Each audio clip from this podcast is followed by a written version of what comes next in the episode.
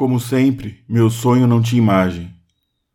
Quando era criança e até adolescência, eu não me recordava deles ao acordar. Era como se eu não sonhasse nunca. Quando comecei a recordar meus sonhos peculiares, pensava que todos sonhassem como eu. Ao saber que meus sonhos eram diferentes, eu me interessei durante algum tempo pelo assunto. Li inúmeros livros, consultei médicos, tudo inutilmente. A interpretação dos fenômenos oníricos, de Artemídoro, na antiguidade, até Freud, modernamente, pouco fala de sonhos, como os meus. Freud, conquanto reconheça que os sonhos, apesar de preponderantemente visuais, possam ter também impressões auditivas e de outros tipos, não vai além disso. Freud cita um autor, J. de Beaufort, que sonhava com nomes latinos. Mas de Beaufort via coisas também. Decorei então um enunciado de sonho que eu acreditava esclarecedor. Um mundo arcaico de vastas emoções e pensamentos imperfeitos. Acabei descobrindo, no livro de A. Mauri, Analogias de Fenômenos do Revet et l'Aberration Mentale, uma definição do estado onírico que expressava o que acontecia comigo. Uma associação viciosa e irregular de ideias. Havia momentos que eu suspeitava estar louco. Esse que escutamos é um dos trechos da obra Vastas Emoções e Pensamentos Imperfeitos de Rubem Fonseca, o autor de que falaremos hoje.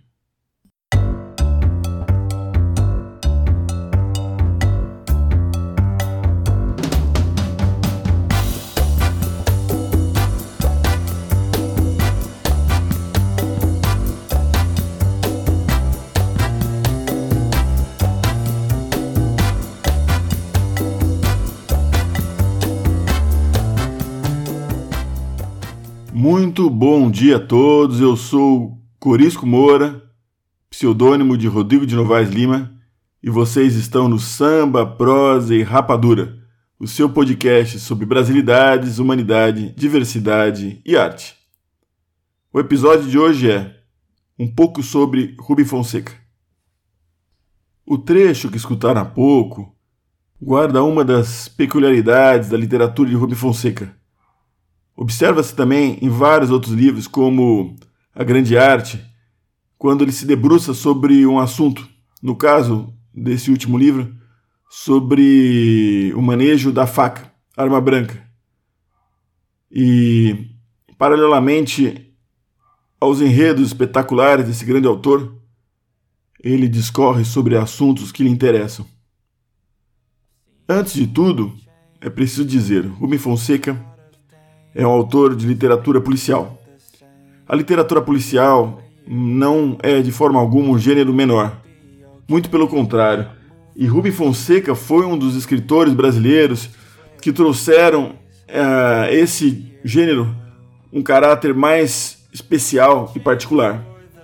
Na verdade, ele foi introdutor em vários sentidos para a nossa literatura brasileira. Sempre quando penso em Rubem Fonseca, me vem um paralelo alguns programas de TV, como o CSI, CSI Miami, qualquer coisa desse tipo, que são versões americanas de tramas policiais onde há uma preocupação científica sobre provas, tudo isso. Com Rubem Fonseca, a conversa é totalmente outra. É, Rubem Fonseca, ele trouxe a literatura policial, particularmente brasileira, a, o caráter do submundo, então, essa característica do, do pitoresco, de comportamentos que fogem à realidade, de pessoas desviadas, são essas pessoas que atraem na literatura Rubem Fonseca. E por que ele escrevia sobre eles e com que propriedade o fazia? Agora vamos adentrar um pouco na biografia desse grande autor. Rubem Fonseca, que nos deixou aproximadamente um ano, era carioca, filho de portugueses, nascido no Rio, torcedor do Vasco e grande amante de vinhos. Sua obra é, repete recorrentemente algumas de suas opções pessoais, como o hábito de beber vinhos portugueses como periquita, o interesse pela poesia e outras coisas mais.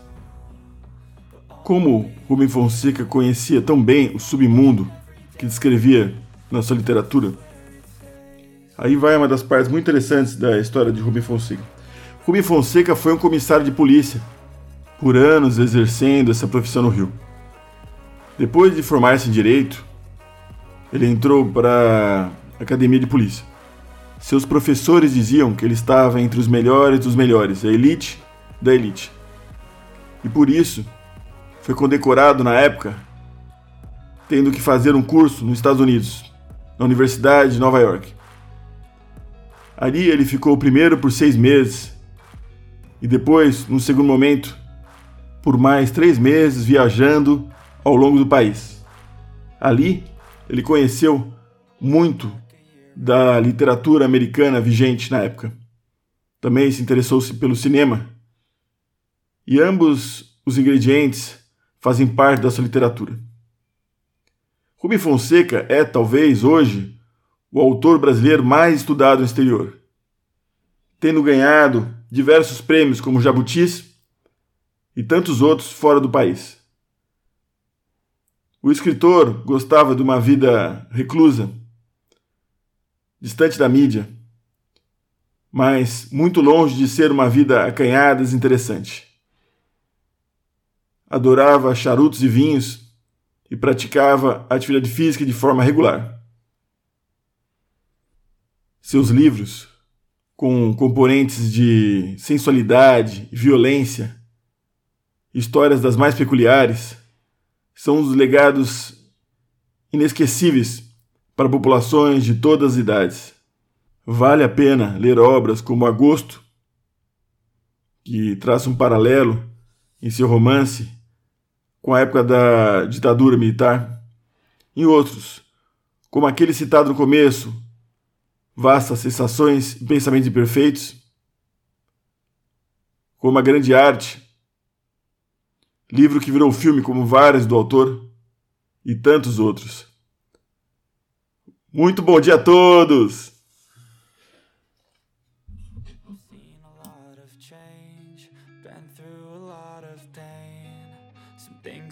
The same as they were a year ago But all will be okay. I move on each and every day. The past is where it stays Way back a year ago. I've changed for the better this time. I thought I would never be I strive just to say I'm alright. And for the first time in a long time I'm alright. I've seen a lot of change Been through a lot of pain. Some things are not the same As they were a year ago But all will be okay. I move on each and every day The past is where it stays. Way back a year ago